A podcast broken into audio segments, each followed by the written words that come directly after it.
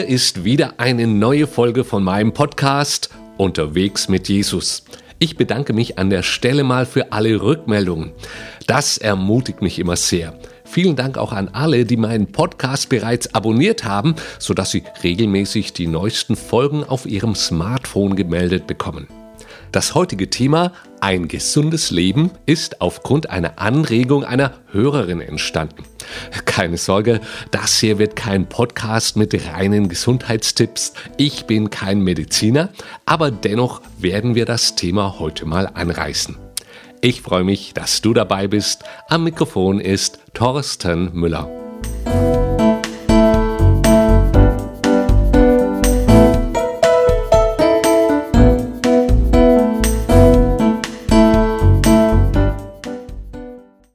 Ich führe mal ganz pragmatisch mit meiner eigenen Geschichte ans heutige Thema heran.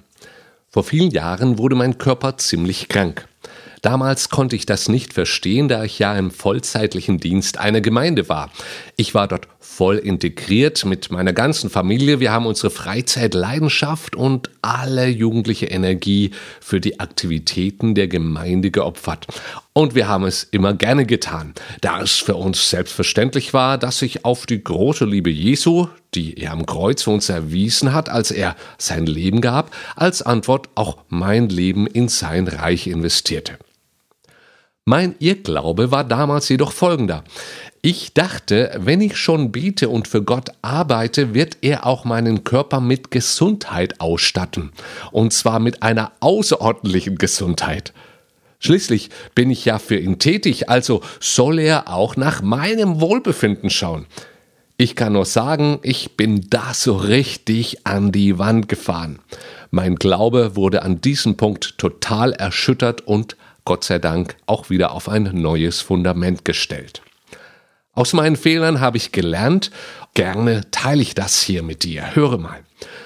Unser Körper ist ein Geschenk Gottes. Es ist Gnade, wenn ein Kind gesund auf die Welt kommt. Was aber danach kommt, dafür sind wir selbst verantwortlich. Für dieses Geschenk unseres Körpers haben wir eine Fürsorgepflicht. Natürlich hilft uns Jesus, wenn wir Unterstützung brauchen, aber wir müssen ihn da konkret fragen. Ich habe damals immer nur zu beten angefangen, wenn ich sichtlich krank war. Das ist falsch.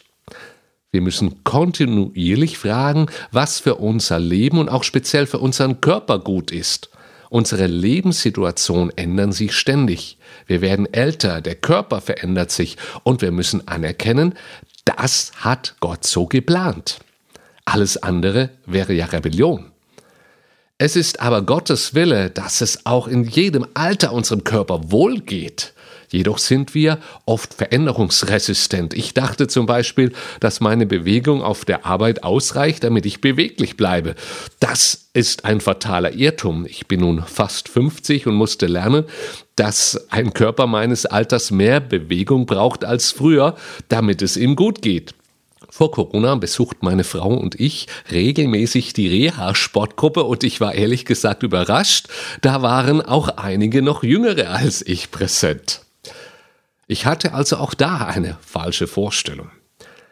Fast jeden Tag gehen nun meine Frau und ich eine Runde spazieren. Der Körper benötigt auch frische Luft. In Corona-Zeiten heißt es, bleiben Sie zu Hause. Gott sei Dank wurde aber der Spaziergang um den Block doch keinem verboten.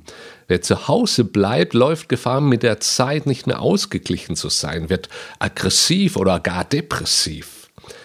Das ist auch so, wenn du noch der größte Beter und Bibelleser bist. Der Körper braucht frische Luft und Bewegung. Das wirst du nicht wegbeten können, weil Gott das so eingerichtet hat.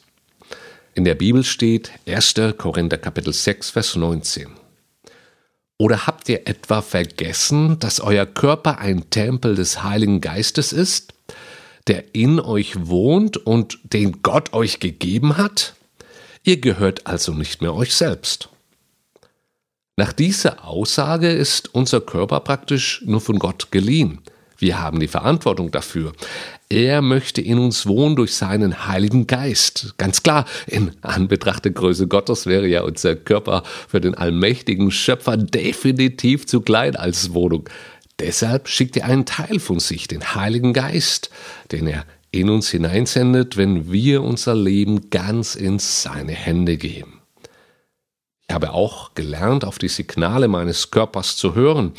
Oft kündigt unser Körper durch Zwicken, Zucken, Schmerzen, Durchfall, Unruhe, was auch immer, ein Problem schon an. Hierauf müssen wir achten und reagieren. Oft befinden wir uns im Alltag und die Zeit passt uns da gerade nicht, uns darum zu kümmern. Das sollte nicht sein. Fange dann an zu beten und Gott zu fragen, was dein Körper braucht. Überdenke dann deinen Lebensstil. Wo hast du zu viel Stress? Wie ist es mit deiner Nahrung? Ist die Nahrungsaufnahme zum Beispiel ausgeglichen? Da gibt es ja zahlreiche Podcasts, die sich eigentlich nur damit beschäftigen. Ist vielleicht mal interessant, auch in die Richtung zu hören. In der Bibel lesen wir von vielen Spontanheilungen. Auch ich habe solche Wunder schon in meinem Christsein erleben dürfen. Doch das ist nicht immer so und ich glaube, keiner kann dem lebendigen Herrn im Himmel vorschreiben, was er wann zu tun hat. Gott wird dir keinen neuen Körper vom Himmel senden, wenn du Schmerzen hast. Davon lese ich nichts in Gottes Wort. Er wird dir aber einen Weg aufzeigen, wie du die Schmerzen wieder los wirst. Ist dein Körper mit genügend Vitaminen und Mineralien versorgt? Informiere dich doch mal bei deinem Arzt oder einfach im Internet. Jetzt im Winter haben viele von uns Vitaminmangel, wenn wir wenig draußen sind und die Sonne nicht so oft scheint. Ebenso gilt es in diesen Zeiten von Corona, sein Immunsystem fit zu halten. Klar, wir beten um den Schutz Gottes, aber das, was wir tun können, das sollten wir tun. Gott segnet keine Bequemlichkeit. Eigentlich ehren wir ja Gott damit, wenn wir für unseren Körper sorgen, weil es ist ja sein Geschenk an uns. Natürlich kann mancher da auch auf der anderen Seite wieder runterkippen und nur nach seinem Körper schauen und seinen Glauben nach hinten anstellen, dann wäre der Körper zum Götze, aber das meine ich nicht. Immer wieder treffe ich Menschen, die an ihren alten Essgewohnheiten festhalten. Wenn du wirklich mit Jesus unterwegs bist, dann musst du wissen, dass seine Person zwar gestern, heute und in Ewigkeit immer dieselbe ist, unser Körper hingegen befindet sich in einem zeitlichen irdischen Wandel. Hierauf gilt es zu reagieren. Wir beeinflussen, wie er wächst, wie er sich nach einem stressreichen Tag erholt, was wir ihm anziehen, wenn wir in die Kälte rausgehen und was wir ihm zumuten und was nicht. Wenn du dich also Christ nennst, dann hast du eine Fürsorgepflicht für deinen Körper, auch damit kannst und sollst du Gott ehren. Es steht ja auch im wichtigsten Gebot, du sollst deinen Nächsten lieben wie dich selbst. Wenn du dich liebst, wirst du auch nach deinem Körper schauen. Erst dann hat dein Körper auch die Kraft, den Nächsten zu lieben. So, zum Schluss verrate ich dir jetzt noch, wo das mit dem Vitamin C in der Bibel geschrieben steht. In Kolosse 1, Vers 27 steht nämlich, Christus in euch die Hoffnung der Herrlichkeit.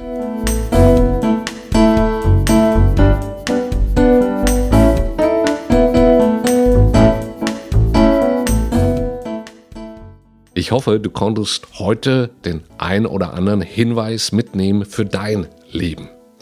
Gerne kannst du mir auch deine Meinung mitteilen oder auch Anregungen für ein neues Thema geben. Wenn du meinen Kontakt nicht hast, dann benutze bitte meine Webseite unter hope7.de.